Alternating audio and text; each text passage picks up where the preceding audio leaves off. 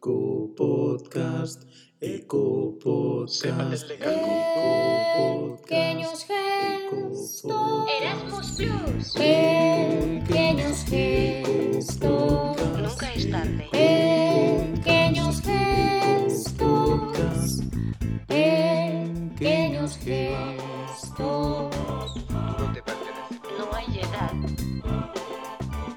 Today we are in Akademickie Liceum Ogólnokształcące. Akademickie Liceum Ogólnokształcące.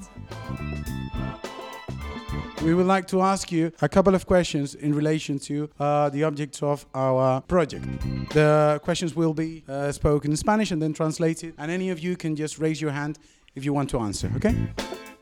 Hola, buenos días. ¿Qué redes sociales usan ellos en su vida personal? ¿Qué redes sociales usan ellos en su vida Um, personal? so personally, I use uh, different kind of apps, uh, mostly to communicate with my friends uh, and get feed- feedback from what are they doing right now and uh, stuff like that.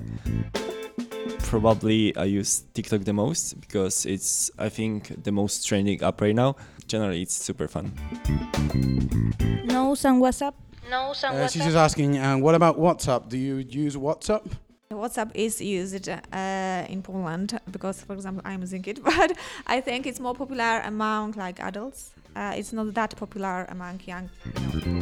Pues Gocha, la profesora de inglés del- de la escuela, comenta que WhatsApp eh, no lo utilizan los jóvenes, pero sí se lo utilizan, como dicen ellos, las personas un poco más mayores. ¿Qué gestos sostenibles hacen para mejorar? ¿Qué gestos sostenibles hacen para mejorar? So in Poland we use recycled bins and also we organize uh, like a day when we go out and grab the rubbish around us. And we tend to meet, we learn about the, the environment and the environmental problems around us. Yeah. so we also use uh, paper bags instead of plastic bags. Also, paper straws instead of plastic ones. Yeah. Los tolerantes tiene el centro. Tolerantes tiene el centro. So uh, last year we had this day, like we called it a Pride Day, and we uh, basically spent the whole day about learning about, you know, pronouns, how other people use different pronouns, other sexualities, and generally just talked about uh, the minority uh, minorities. Yeah, I uh, I also did a questionnaire uh, about our whole our whole school and ask students about their pronouns. Uh, of course, it was an anonymous, uh, yeah, uh, questionnaire. So I asked them about their pronouns, about their sexuality, uh, about their family. The, how is their is are, is their family, you know, supportive of their choices and be, how they are. Uh, and it turned out that it's different. Like sometimes there are uh, families that are really uh, tolerant and uh, supportive of uh, their own children, but there are cases when uh, it's not really the case. So we try to, you know, support the students that don't have the supports from their own parents, uh, like just by referring to them the way they want to. Estoy viendo que comparten los libros. Al final se los pone el centro, los ponen ustedes, porque nosotros en España cada uno se, los, se lo costea por sí solo y lo trae cada uno su propio material. I don't know. uh, For English, we have books. Uh, we uh, we have to buy it for yourself. And um, I don't know. Me and Yulka, we use uh, uh, tablets. Uh, we buy books like alone. School doesn't do it for us. Um, but I think um, in primary school, uh, children have free books, but they have to uh, return it when the, the school year is over. Generally speaking, in Poland, the government pays for the books uh, for primary school t- uh, students, uh, whereas for uh, high school students, uh, the students they buy themselves. So the parents pay for the books. these boards, interactive boards. And also we share sometimes book with uh, friends, so they don't have to always carry the books. And just uh, some of us don't buy books, and friends b- buy the book, and we used it together. so like, so we shared just the books. I must say, sharing is caring. Que eso también les ayuda y están reciclando juntos. Do you have any question to ask us? Uh, you've just come to Poland. What's uh, your first uh, thought about this place? First uh, thought about this place.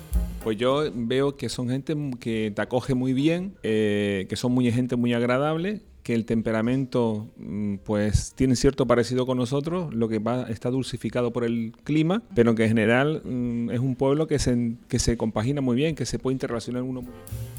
Uh, any stereotypes about Poland before uh, you came here? Do you think they're like true? have you heard any stereotypes about Poland before?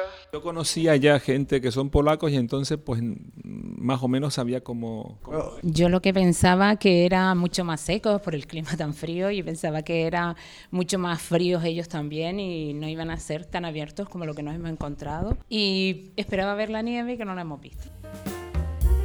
Um, I have questions. Uh, if you missed something about uh, Gran Canaria, that You missed something about uh, Gran Canaria. El mar. Y mm, horario más largo a las tardes. A mí me gusta mucho Polonia. Yo no he hecho nada de menos. Yo, a mí me gusta muchísimo Polonia y no he hecho nada de menos ni a la familia casi. Ha sido una experiencia muy, muy buena. Nos ha gustado muchísimo. Uh, what do you think about Polish food? Uh, what do you think about Polish food? Escapowe, descapowe. Escapowe. Todo buenísimo. Todo lo que hemos probado está súper bueno. ¿Y otra comida para probar que sea muy buena, además de esa que ya hemos probado? I don't know if you like soups. Uh, well, there's we have like rosu. That's a chicken soup, basically. okay, okay, okay.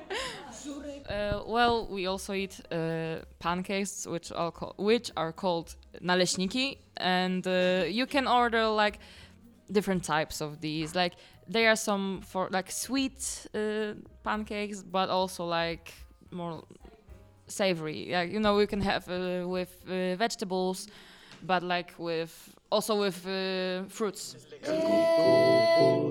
Thank you for all. Muchas gracias. Pequeños gestos. Nunca es tarde. Pequeños gestos. Pequeños gestos. No hay edad.